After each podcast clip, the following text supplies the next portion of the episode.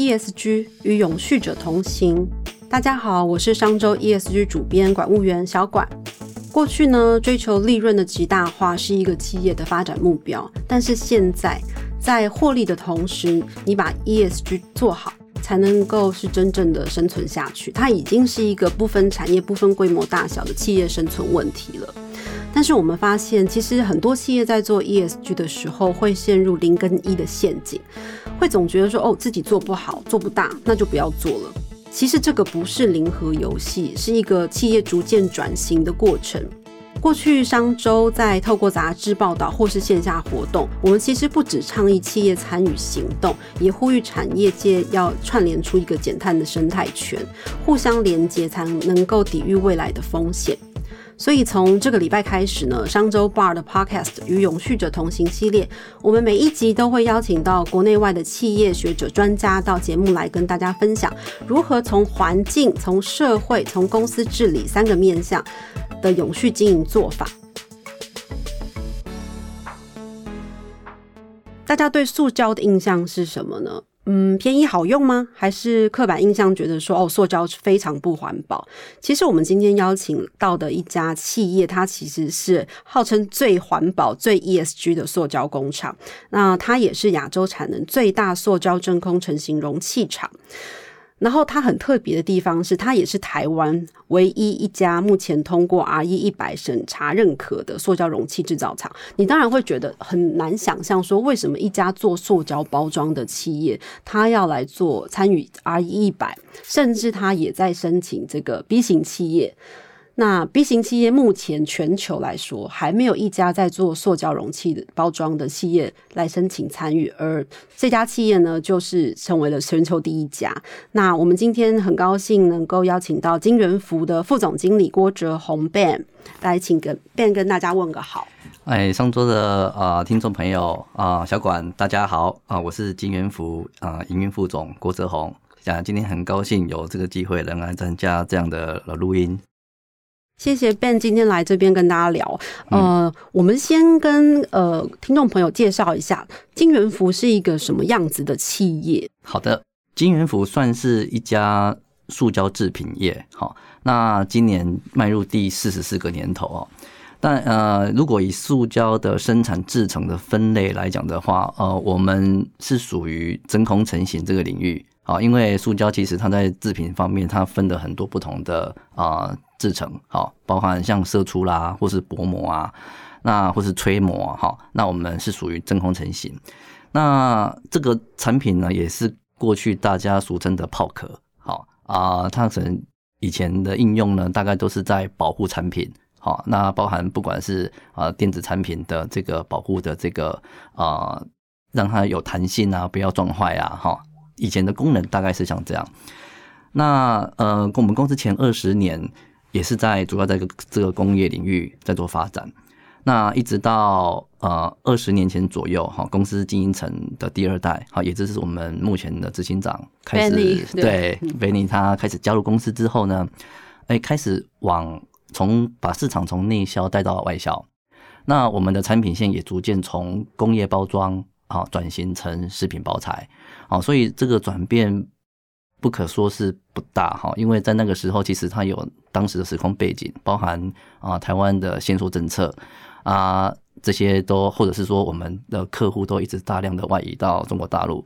那那时候我们啊老板没有决定要过去，所以说呢，我们也逼着自己要去做一些转变。所以二十年前大概是这样的历程哈。那刚好我们执行长那时候也非常努力哈，然后。经过几年之后，我们的外销的这个绩效也慢慢的起来，好，那呃也把这个工业的这个产品的应用啊。也很成功的转型到食品包材，好，那我们的过程大概是长这样子。我们目前假设我们现在去到美国玩，我们是不是在呃所有的很大型的那种连锁超市都可以看得到金元福的产品？是，如果各位有去美国看啊，去超级市场，像 e l p s o n 啊，好，那里面有很多的这个装饼干的，好啊，用他们有像烘焙类的产品啊，这个或者是水果啊，都会看到我们的产品的足迹。甚至于到连锁餐厅，如果外带的话，那基本上也会看到我们的相关的产品。对，只是他没有挂我们的名字这样。哦，我们可以是，我记得我们金元福是不是在呃，比如说以美洲美国来讲，我们的市占率其实在这个包装塑胶包装容器这部分其实是蛮大的。呃，如果说只谈到说美国单一进口的这个厂商来说，以这一类产品，当然是我们算是最大。好，那当然如果说跟呃，整个美国来比的话，因为其实全全球最大的制造商还是在 local，是对对，但是以进口来讲的话，我们算是算是第一的这样子。听众可能会有点呃不知道什么是 R E 一百，其实呃现在我们在新闻上或是其实会蛮常听到 R E 一百这个词的。所谓 R E 一百呢，它其实是国际的呃 NGO 组织发起的一个倡议。R 一其实就是呃再呃再生能源。那一百就是我所用的所有的电力都来自这个呃再生能源发电，就是我全部的电都是用绿电。那刚刚也讲到一个呃所谓的 B 型企业，B 型企业很有趣的部分，我这个我请贝来补充，因为他们是这个 B 型企业的专家。OK，那呃 B 型企业呢，就是一开始大家都想说啊，为什么它是 B 开头哈？那它其实有两个意涵哈，它一个叫做 benefit for all。好，就是对大家都好。那另外一个就是 be the change，然后就是应该去去去改变。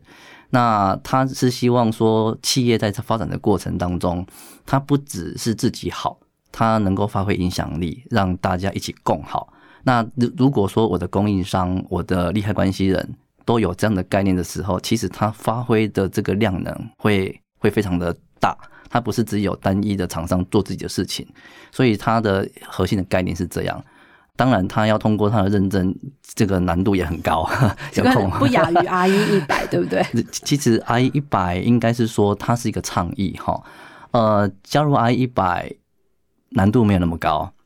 高的是怎么去落实到 R 一百这件事情。对，这个所以我们就要请 Ben 来谈一下，为什么我们金元府要加入 R 一百的倡议，然后还要申请成为 B B 型企业，然后还要做循环经济。好，那个。其实应该从呃，我们执行长二零一五年开始接班以后来说起哈。呃，当时呃，我们执行长维尼在接班初期，呃，也一直在思考，呃，在上一代的这个呃打下基础以后，那我们该怎么来继续延续，然后让我们的公司能够走向永续？这个永续不是只有说，哎，公司是不是一直在赚钱？好。呃，因为以第一代的经营思考，其实跟很多企业一样，呃，老板想法是我怎么让这个公司能够啊持续赚钱，然后我们的做法不外乎就是呃去扩大我们的这个产能量能，然后呢去驱动我们的成本降低，然后啊让我们的这个呃获利能够最大化。但是呃，维尼接班之后的想法。是说，除了这个以外呢，我们到底要留下一些什么去给这个社会？好，那当然，这可能跟他是念哲学的也有关系。我也是想要 always why 好，那要找到一个让他觉得说，哎，他可以全心全意投入的一个理由。哈，那那个时候其实大概三年多前嘛，哈，那个大家对于塑胶其实这个事情是。延续到现在还在讨论的，哎，这个环境啊啊怎么样啊？不管什么发生什么事情，那塑胶制造业的那个背的原罪其实很重。哦，那个时候跟听众朋友解释一下，那个时候应该是在二零一五年的时候的那个气呃全球气候峰会。嗯，那那个时候其实出就是在网络上在电视上出现了一张震撼全球的照片，就是一只海龟搁浅在海边，然后鼻子里面插了一根吸管。是。那从那个时候开始呢，塑胶业就会被，就是各种的检讨，觉得说你这是万恶的冤首。对，没错没错。那我们可以说，那只海龟到现在还是我们的好朋友，驱驱动我们进步的动力哈。那那其实呃，我我们并不是要去说呃，塑胶业它是多好，而是只是要给它一个很正确的，大家一个正确的想观念跟想法。那当然，这个这个我们后面可以谈。那当然提到说，哎，那个维尼他为什么要去走到这一段路哈？呃，其实接班前两年也是蛮呃彷徨的，就是说到底要怎么做。直到有一天，我们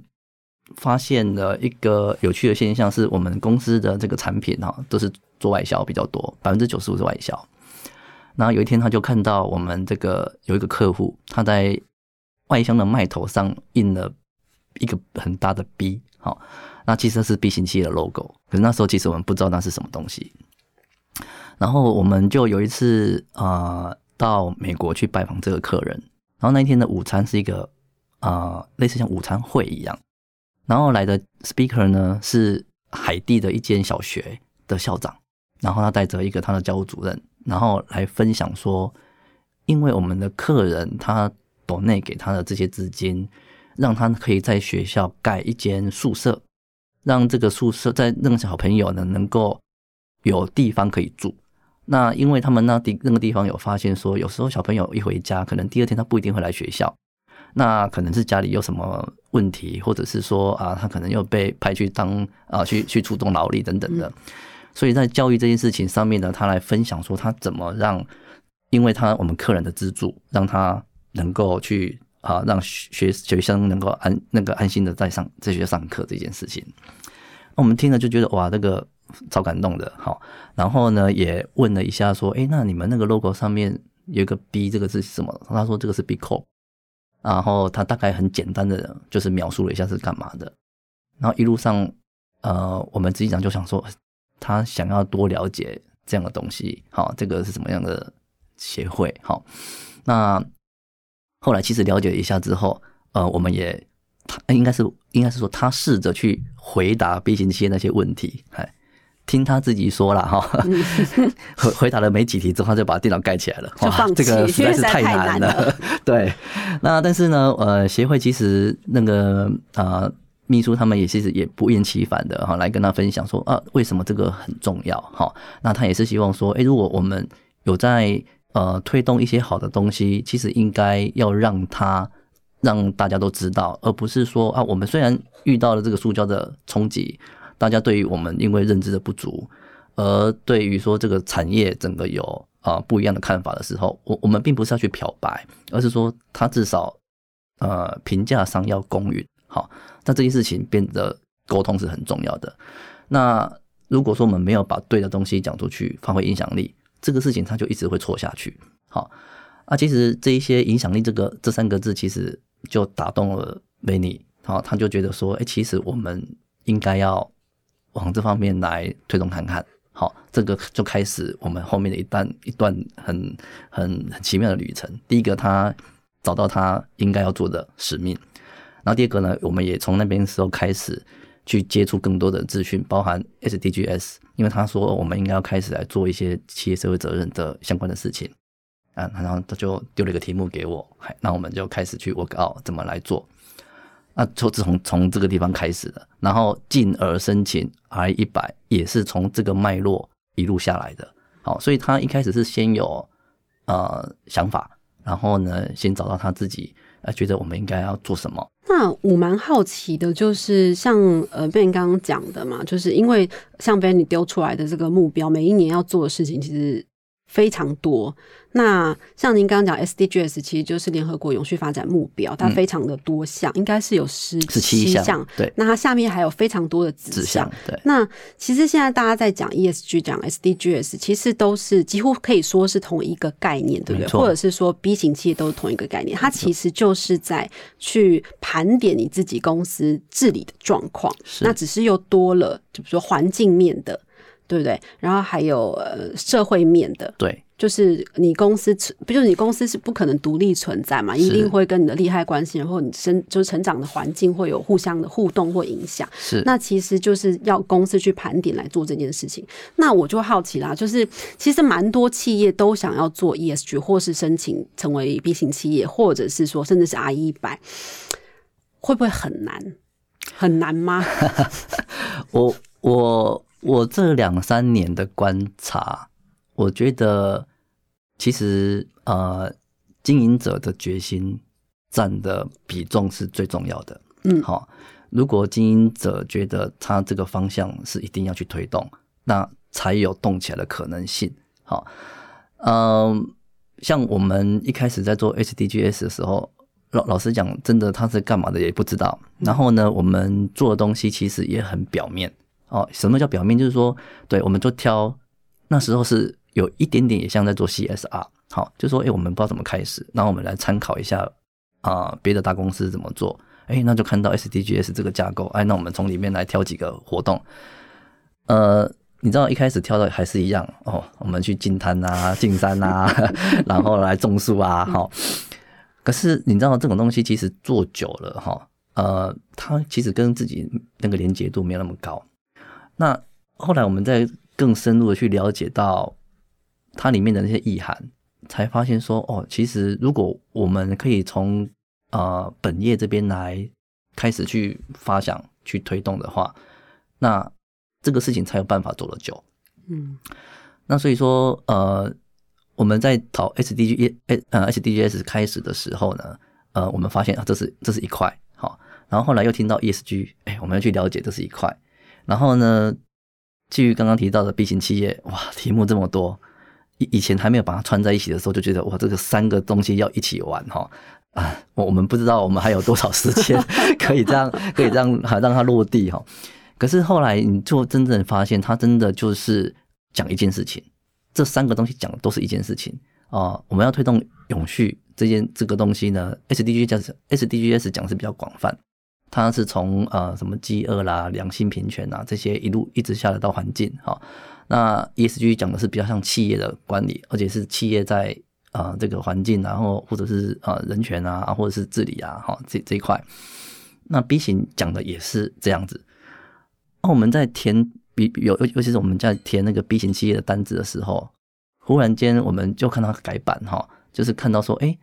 有一天我们看到那个题目啊，他开始把这一题呢是跟 SDGs 的哪几个项目是有关联的？他就把它放在题目的后面。其实我们在讲这个世界上，它在很多的系统，它也慢慢在整合，因为最终讲的都是同一件事情。对，那我们从这里面才理出说，哦，原来啊，他讲的是一件事情。那我们怎么让它跟我们内部的这个主要的商业行为或者主要的产品来做一个结合？那才这样子慢慢的才觉得说，哦，应该。有机会可以做，而不是把它当成三套不一样的东西。这样如果当当下去的话，可能我们有可能只做一年。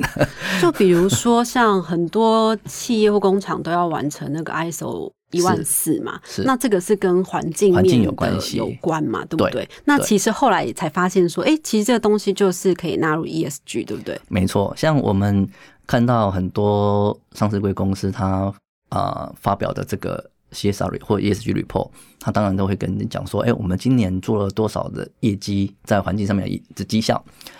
那那其实很多工厂它本身就在做了，好像 ISO 刚刚提到 ISO 一万四，它是做跟环境有关系的，然后它当然每一年也会有指标，好啊，这个东西就是跟环境有关的，可能也很多公司自己平常就都做节能减碳。对对，那节能减碳呢？呃，你你换了多少灯泡啊？让换成 LED，然后或者是说，哎，我减减费减多少？我的办公室的那个废弃物，或者是我生产废弃物，应该是每个人从成本的角度来看，都会希望做这件事情。只是那时候不知道说这个东西其实是可以把它拉进来。那其实我们就盘点的是所有的这一些我们平常营运的过程，会跟这个意思有相关的，然后我们就把它拉纳进来。其实这个好处是说，我们不要让员工觉得我们是在做额外什么动更多事情，不要叠床架屋。其实平常本来在做的事情，它确实它就有可能是 ESG 的一部分。好，那我们只要把它纳进来，然后定期追踪。那这样事情其实不会觉得太难，所以最先要做的，就像刚刚被人讲说，第一件事我们决心要做的时候，可能就是先参考大公司做模仿嘛。是，那做久了就觉得有点心虚哦，因为跟我们自己企业本身的事情其实没有什么相关。然后做久了就好像我在做善事嘛。是。那可是第二步呢？如果真的还想做，其实就像您刚刚讲，就是说我们要把公司在 SDGs、ESG，甚至是其他你想要去争取的认证，其实都要把那个架构串在一起。其实，因为它最后都会是同一件事情，没错。那我知道说金元府是不是也盘了一个就是完整的架构？其实应该这个是最比较花时间嘛，对不对？对，就是说，只要其实我们只要把架构弄清楚了，大家对于那个应该说做事做起来就比较有方向感。那有方向感了之后呢，你就容易去展开到部门，好，那由部门来设定指标。那这样的话呢，就是呃。所有的员工都知道，说我在我现在所做的做呃所在的单位，我的在绿色的这个指标，我应该要达到什么样的目标？好，那那这样的话，它其实在从你的营运跟你的你的绿色指标，它其实就是可以挂挂在一起了。所以，我们每一个月除了平常的营运的会议之外，我们每三个月会有一个呃 ESG 委员会。我们 ESG 委员会其实也是在二零二一去年的时候才正式成立。好，那也是由我们执行长主持，然后带领我们公司的各单位的主管，我们就是检讨每一个季度我们的呃绿色指标到底它达成度有多少。好，呃，讲简简单一点，比如说啊，现场它可能就是减费减费这件事情，然后呢节电，那它的行动方案落地之后，到底节了减少了多少电？好，那我们比如说在推推转这个循环经济。我们要提升我们的再生料的使用比率，那这件事情呢，我们到底呃目标达到了没有？那业务有没有去跟客人做这方面的沟通？好，然后我可能愿不愿意去提高再生料的使用率？这些都是变成我们在呃每一个季度要去呃 review 的。那所以说，我们就把那个架构其实框架下来之后呢。大家都比较知道要怎么来进行，而不会说，哎，我今天好像想到我要做这个，我来做；明天想到那个，做做那个。那其实它活动上也没有办法持续，然后其实这个整体效益是是是不好的，哦，所以是所以是我们说花点时间去把那个架构给弄起来，好，那这个就变得很重要。那同时间我们在呃去年也成立了呃永续发展课，那它就会有自己的一套 roadmap，就是说。呃，要推动内部的永续发展，我们还缺什么？好，比如说去年年初的时候，我们去盘点啊，我们想要去做节能减碳，但是呢，第一件事情一定要先做碳盘查，所以呢，啊，我们就知道说，那我们一定要碳碳盘碳盘查一定要先先进行，然后接下来呢，讲到能源，又有能源管理的体系，然后能源管理系统，哦，你知道吗？从这个角度来讲，你会发现说，哦，原来后面还有很多事情要做，但是至少我们把它想通了之后。我们就知道我们什么时间要做什么了，嗨，那这样的话，其实大家步调就会比较一致，好，那这是我们经验府目前的做法，这样。那我也好奇是说，哦，不做会怎样？为什么不能不做？就我做到一个阶段就好了。我们现在还要去做减减减碳，然后各种的 ISO 要做。是，呃，我我我们在讲哈，我记得有一次去啊，也是听这个相关的啊演讲，然后我记得那个。外贸协会董事长黄志芳啊，董事长他提到，他说现在这一波哈讲 ESG 这件事情哈，他是用海啸两个字来形容。那呃，我我我们也开始发现说这个趋势是会越来越明显。好，呃，前面可能呃有些朋友会讲说啊，那你们做这些事情啊，会不会也是在讲高大上？好，也就是说啊，那个本业这些事情。忙都忙不完了，那如果投入这些事情，是不是投入很多时间啊、资金啊？那这个是不是影响到企业的经营啊？然后企业的成本就变高。实际上哈，如果没有呃让企业有好的获利啊，或者是利益，本来确实也转不动。但是呢，我们刚刚看到这一些投入，最后它不会是变成呃打水漂，或者是呃沉没成本，好。怎么怎么说哈？呃，如果有在关注的话，应该会知道说现在有很多的政策啊，全球的政策都在改变。然后呢，碳这件事情，节能减碳这件事情，并不是减好，然后让你做看起来一个数字很好看，因为这个碳以后都会变成钱。嗯，好。那如果说我们现在没有把钱投进去在减碳这一件事情上面的话，那以后这笔钱你还是得掏出来，嗯，来当成是罚款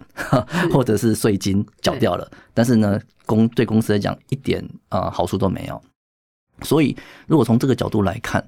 我们现在在做这个投入，会比以后来投，可能在成本或者是效益上会来得更好。你说那个那个绿电价格大概涨多少？我跟你讲，这这很可怕。好，包括国外的碳权。好，这个价格也是涨得很可怕。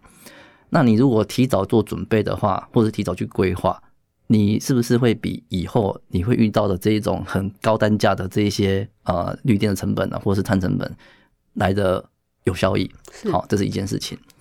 第二个呢，我们讲先做的人会有先起的红利。好，那在业务上来说也是一样。哦，那我们举个例子，我们现在有也有会几个国外的大型的呃这个客人也在跟我们讨论怎么来合作。好，但是他们的他们比较用的是用竞标的方式，就是说，哎，我们来标一个很大的案，好，比如说这个呃食品容器，我这个造型，哈、我要装水果的，那来看看谁的价格便宜。其实我们金元府以前不去做碰这一块哈，因为这个走价格就走价格竞争不是我们的强项。那后来因为他们知道我们有在做 ESG 这相相关的东西，然后也看到我们对于这个再生料使用比例的政策，然后也看到我们去加入 I 一百，他其实是邀请我们进来来加入，说，哎，就算现在可能在竞价格竞争上面没有那么多大的优势，可是他还是希望我们留在这个呃这个 game 里面。好，嗯那他也在想办法找出说，哎，什么有什么东西适合我们来做的，因为这个对他来讲也是加分。哦，对对对对，那如果我们在想象哪一天等大家都有了时候，然后你再说你要来加入这件事情的话，其实我们就已经被远远抛在后面了。是好，所以说这个就是为什么说，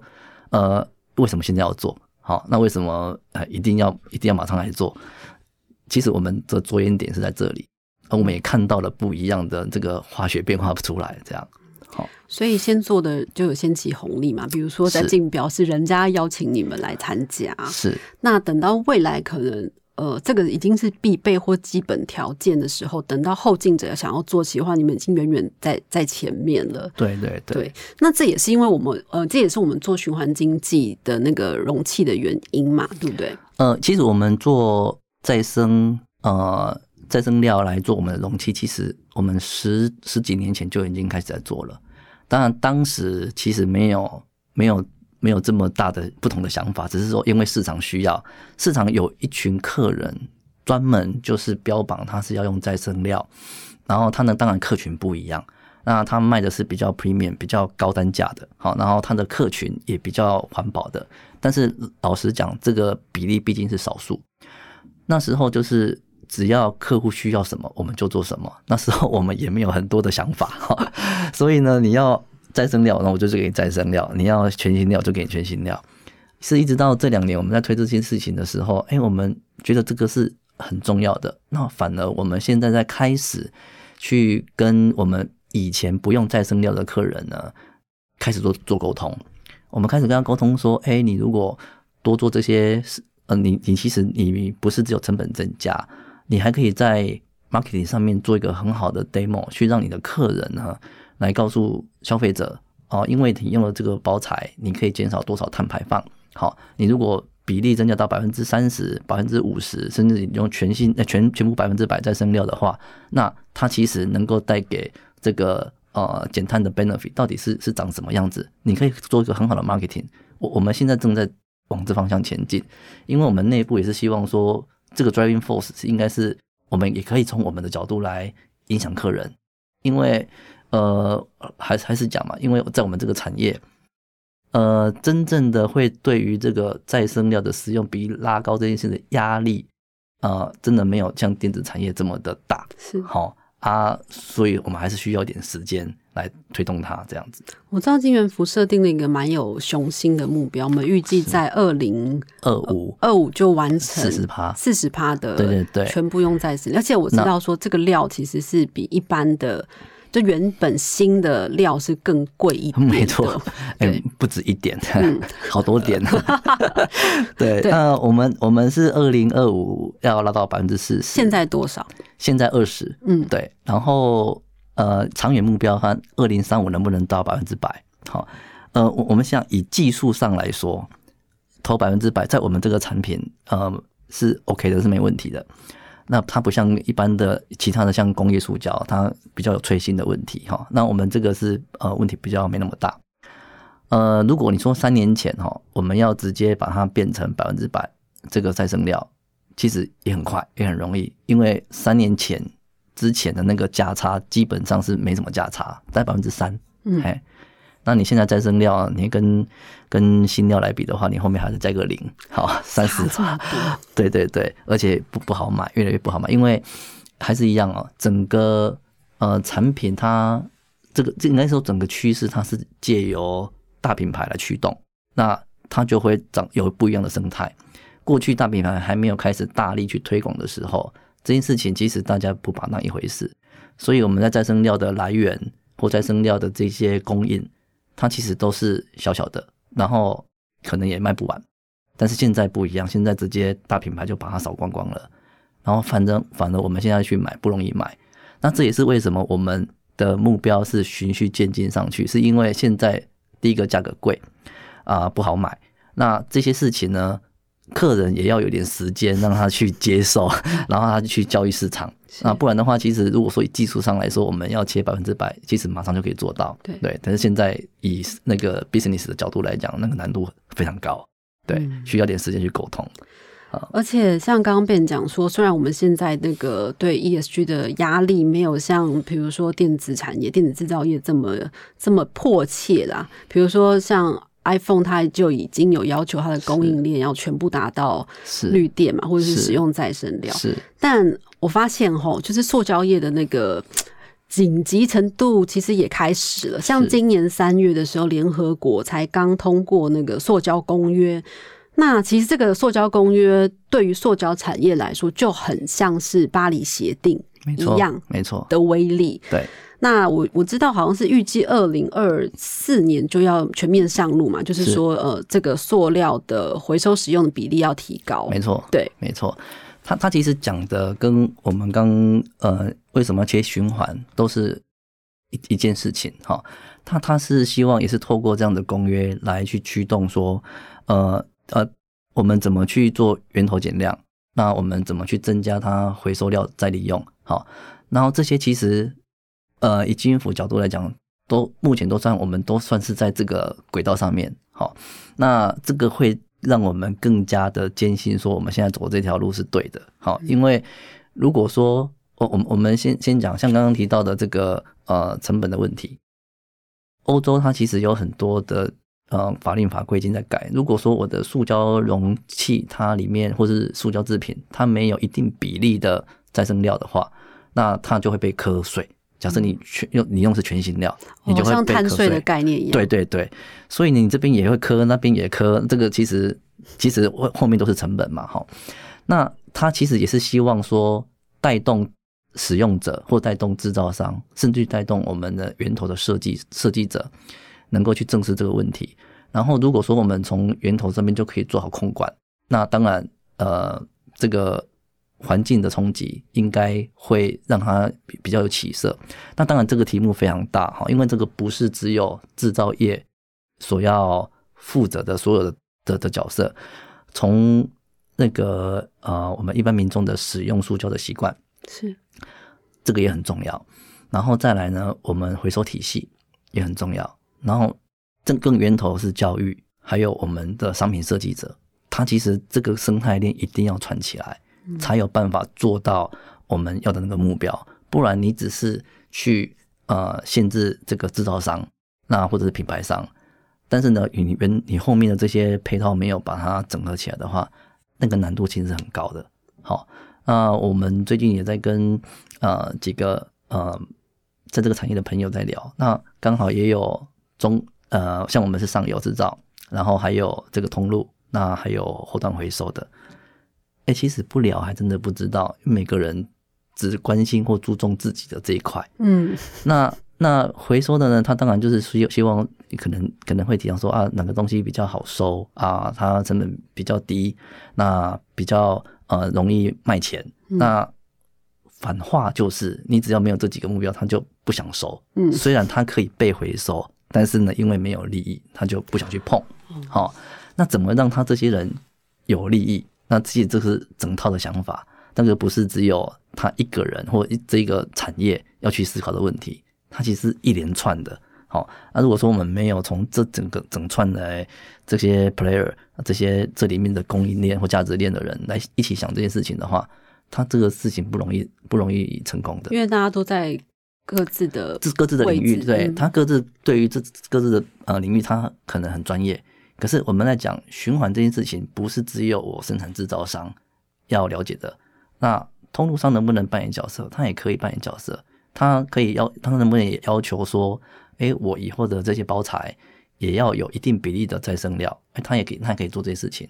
那怎么去让这个通路商呢，能够 involve 进来更多的闭锁循环？哎，这也是一个题题目。其实它题目真的要发展出去，有很多很多可以做的。嗯，对，那这些就是一个很大的挑战。那你可不可以跟我们讲一下？刚刚有提到闭锁循环哦，是其实闭锁循环就是呃瓶子变回瓶子，是然后盒子变回盒子，这样其实就是对这个概念嘛，对是不对是？是。那那要在台湾做到这件事情可以吗？呃，台湾现在有法规的问题哈。呃，目前因为我们是做食品容器接触的，那非食品容器接触当然就是马上可以做。那以我们食品容器接触的话，现在呃，卫福部有听说今年应该会有机会，好，然后让这个 PET 的部分那个呃回收循环能够进入到这个食品接触的这个呃容器，那等于是属属于我们这样的范畴。那在还没有开放以前，我们只能呃把再生料拿来做外销。嗯，好，那但是外销我们刚提到，我们百分之大概九十五都是外销，然后八十五是在北美市场。那也是因为这样，我们跟客人一起合作。那怎么去把这个循环做起来？我们在那个墨西哥那边有一个投资一个循循环的呃清洗清洗厂。好，那那个清洗厂当时的背景，也就是因为呃，像可口可乐他们都已经宣称他们要拉高这个再生料的比例，所以有很多的料，第一个被抢光嘛，好，第二个料呢就是料源的问题，好，在价格，所以因为这几个考虑，那我们想说，啊，那我们应该要有一个稳定的料源，好，然后再来呢，我也不要去抢瓶子，我就去回收我本来做的盒子就好，那。那本来是想要划清界限哈，就是各各自各自生产的各自收哈。那这样我也不要抢你瓶子，啊，你瓶子也不要抢我盒子哈。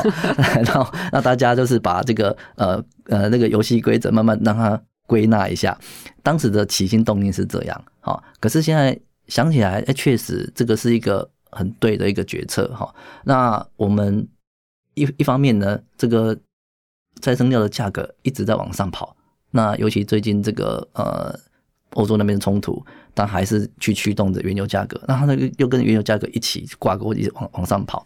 那这些东西会让我们觉得说，哎，当时还好，我们有做这样的动作。那但是呢，你说清洗之后料怎么办？你又不可能大老远从墨西哥把它运回台湾，对，好，所以我们就在当地也跟我们的客户，然后在那边合作，有一个小型的 micro plan，好，就是让让我们这个生产呢能够在那边去化。所以呢。等于是在一边会有一个小型的工厂，然后来做这个闭锁循环，说我们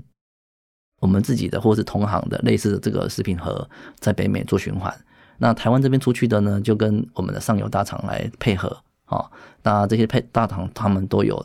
开出越来越多的再生料的这个产能，啊，这也是好事情。以前只有一家，现在三四家都在做。嗯，那。这个是我们很想很想看到的哦，所以我们的闭锁循环就是盒平盒子回盒子，这个其实在北美那边我们自己有一个系统，是，然后在台湾这边我们也有一个系统。台湾这边现在就是跟大厂来配合作，这样子就不会说，因为大家一开始可能会想到说啊，墨西哥那边还要再运回台湾，这样也是一个排碳量很大的没错 运输过程，所以其实不是，他们是在美国当地跟台湾当地都有一个这样的循环来做嘛，对不对？对对对对。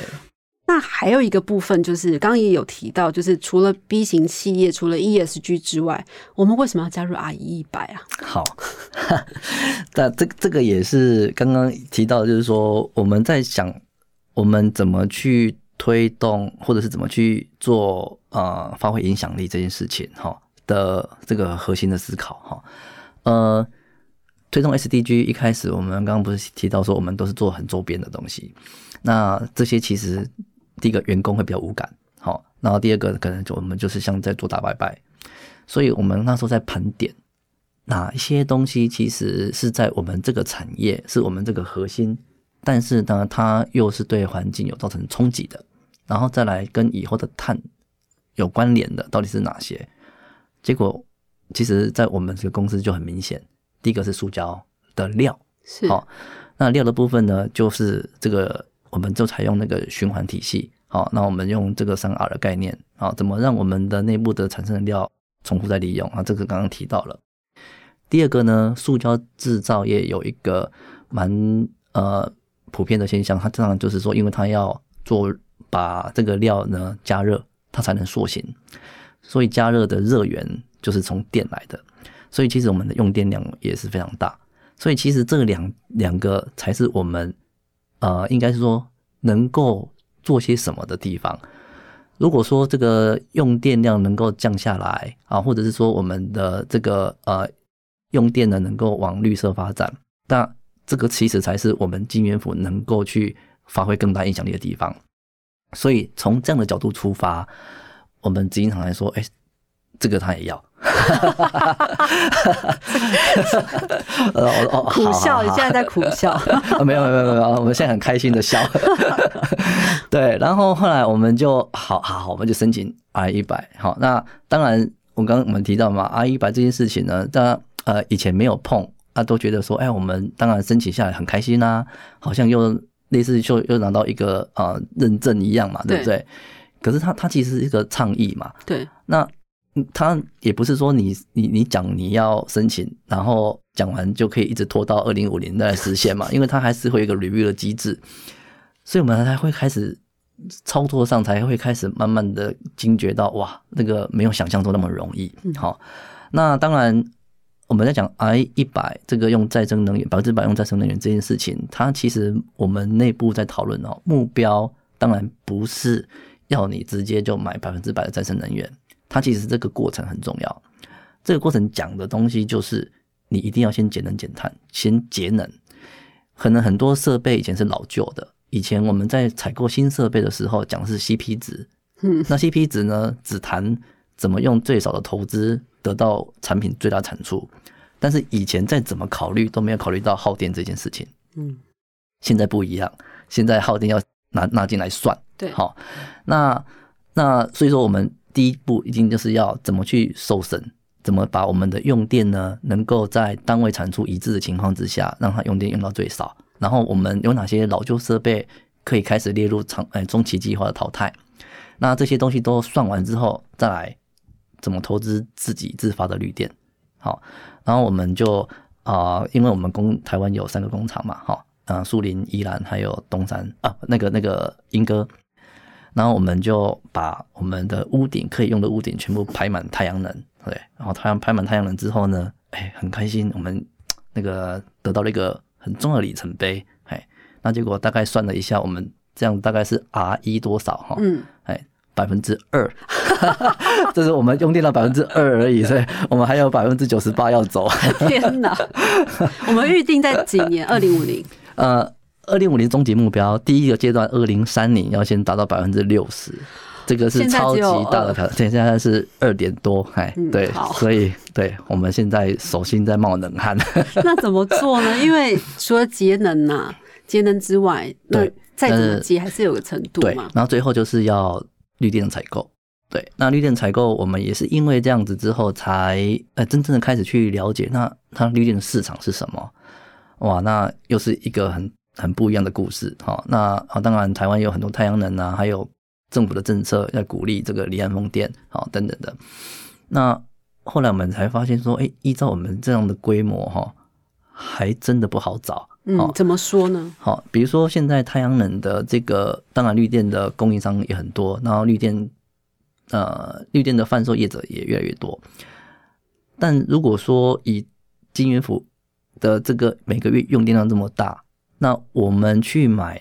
太阳能这件事情，那个成本会高到我们无法营运，好，这个价格太贵。好，那相对比较便宜一点的，可能是在风电，是。可是风电呢，它有最低采购量，我们又没有大到可以跟风电厂直接谈，我们没有办法跟就是其他半导体厂竞争。没错，所以呢，我们就有点像夹在中间的三明治一样，因为我们公司也不是说啊，就是只有办公大楼，哦，办公大楼我要去做 I 一百，其实相对容易。那当啊啊这些事情呢，呃，在以生产制造商来讲的话，依照我们这种这种规模也没有算很大的，就已经很困难了。所以我们现在也是在想尽办法当中，嘿，对。目前有什么头绪吗？就是给大家参考一下，因为其实现在真的大家都对于要买绿电这件事情很彷徨啊。那现在绿电的当然呃，政府规划的这些路径有还是不少啦，哈。那当然我想说，如果规模不够，哎，规模不大的话，其实也。没有那么困难哈，当然现在很多的这些呃太阳能的发电业者也越来越多哈，然后它中间售电业者也很多，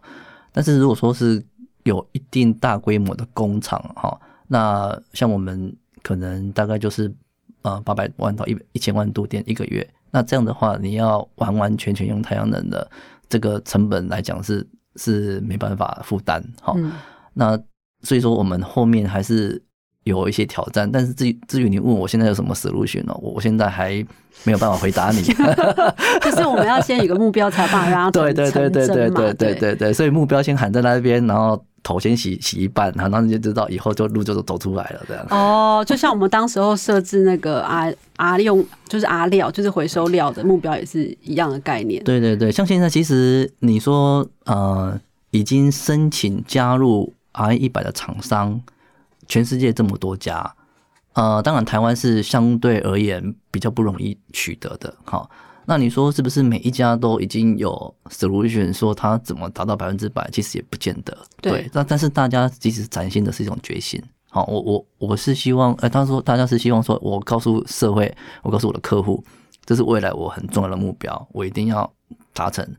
那如果没有加入的话，其实很容易就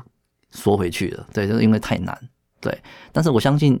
未来在这个不管技术上也好，科技上也好，甚至于说，呃，这个呃绿电来源的选用上面，它应该未来会也比较多元哈。比如说最近大家谈谈到台湾地热啦，也是一种哈。那或者氢能源呐，这也是一种啊。其实以后可能选择会变多。那我们也期待这一天赶快到来啦，而且价格也可能会比较亲民。希望哦，所以在这个等用时间换取这个它的呃更更多元，然后价格更亲民的这个阶段呢，其实第一件能做的事就是自己自己先做，没错没错没错。因为节能虽然其实感觉好像没什么，其实它能够帮助自己的部分也是很多，对不对？就它能够节的很多。对，其实呃，应该说到底我们有多少？呃，企业真的认真的去看我们自己以前的这些设备，它的耗能的情况。呃，以以我们来讲，我们是经过了这个碳盘查之后，才真才才去，我们知道我们大概哪些耗能比较多，但是数数据其实没有什么概念。那也是碳盘查之后才知道说，哦，原来我在我的冰水系统、我的发呃电能系统、我的生产制造设备啊，它大概分别是占百分之多少。然后呢，未来我在跟厂商谈的时候，我们现在要求厂商啊，你现在要卖设备到我们公司来，你一定要在节能上面有新的技术，不然的话，你还是跟以前一样的话，那我们可能就没办法好，或者是说，呃，可能现在的呃比较国外的产品，它国外的厂厂牌，它可能稍微贵一点，可是呢，它的节能效益确实是好的，那我们可能就优先选用了，就跟以前的思考不一样。所以我们也希望说用这种模式来带动我们原本的供应商来做这样的改变，哎，不然的话以后再算这个碳排放量，再算范畴一二三这些总总的碳排的时候，呃，我们并不会得到任何好处，好，甚至于说这个因为供应商没有弄好，我们可能会背着一些就是说呃额外产出的碳排，这这些都是都是以后都是成本。哦，哎，就是我们钱都要花下去，不如花下去就是对自己好的部分。对，而且是以后一定这个以后一定会看得到的，所以现在就要先有这样的概念跟想法。所以金元福最终极的目标跟梦想是什么？我我应该是这样说哈，我们去想象一个情境哈，如果到了我们设定的目标那一天，金元福所生产出来的产品，它是百分之百用在生料。它生产的过程呢，这是百分之百用绿电。那我们也在经过一些努力之后呢，我们基本上就是一个碳中和的一个一个状态的时候，我们其实就不不是被呃视为一间塑胶公司了，我们是可以带给我们的消费者跟客人是一个完全不一样的这种感觉的公司。我们可能销售的是环保的产品的，那这个是我们希望最终呃金源福可以达到的这个境界。那我们也。朝这方面在努力，对，是，嗯，其实是一家塑胶的老厂，四十四年哦。它透过这个做 B Corp，然后做 ESG，然后在 SDGs 就是永续发展的这个部分，找到自己的价值，然后不停的做启动一个正向的循环。那其实金元福其实也让我们看到说，就是变革啦，它可以让一家老公司永永续的活下去。那 ESG 更是如此。很高兴今天 Ben 来跟我们做一个精彩的分享，谢谢大家，谢谢 Ben，谢谢谢谢小管，谢谢大家，谢谢。谈到绿电交易呢，就是现在这是中小企业或是大型企业都面临到很大的挑战。那我就来宣传一下，其实上周注意这个议题也非常久了。我们甚至在今年的五月四号要举办一场绿电交易高峰会，邀请国内外的产官学一起来探讨全球企业绿电采购的挑战跟现况。那我们非常欢迎有兴趣的企业朋友呢，可以点击我们这个呃下方的资讯栏。就可以直接连接报名了，谢谢大家。商周 ESG 与永续者同行，掌握最新最热的 ESG 趋势，欢迎大家订阅商周的 Podcast 频道商周 Bar，我们下次见喽。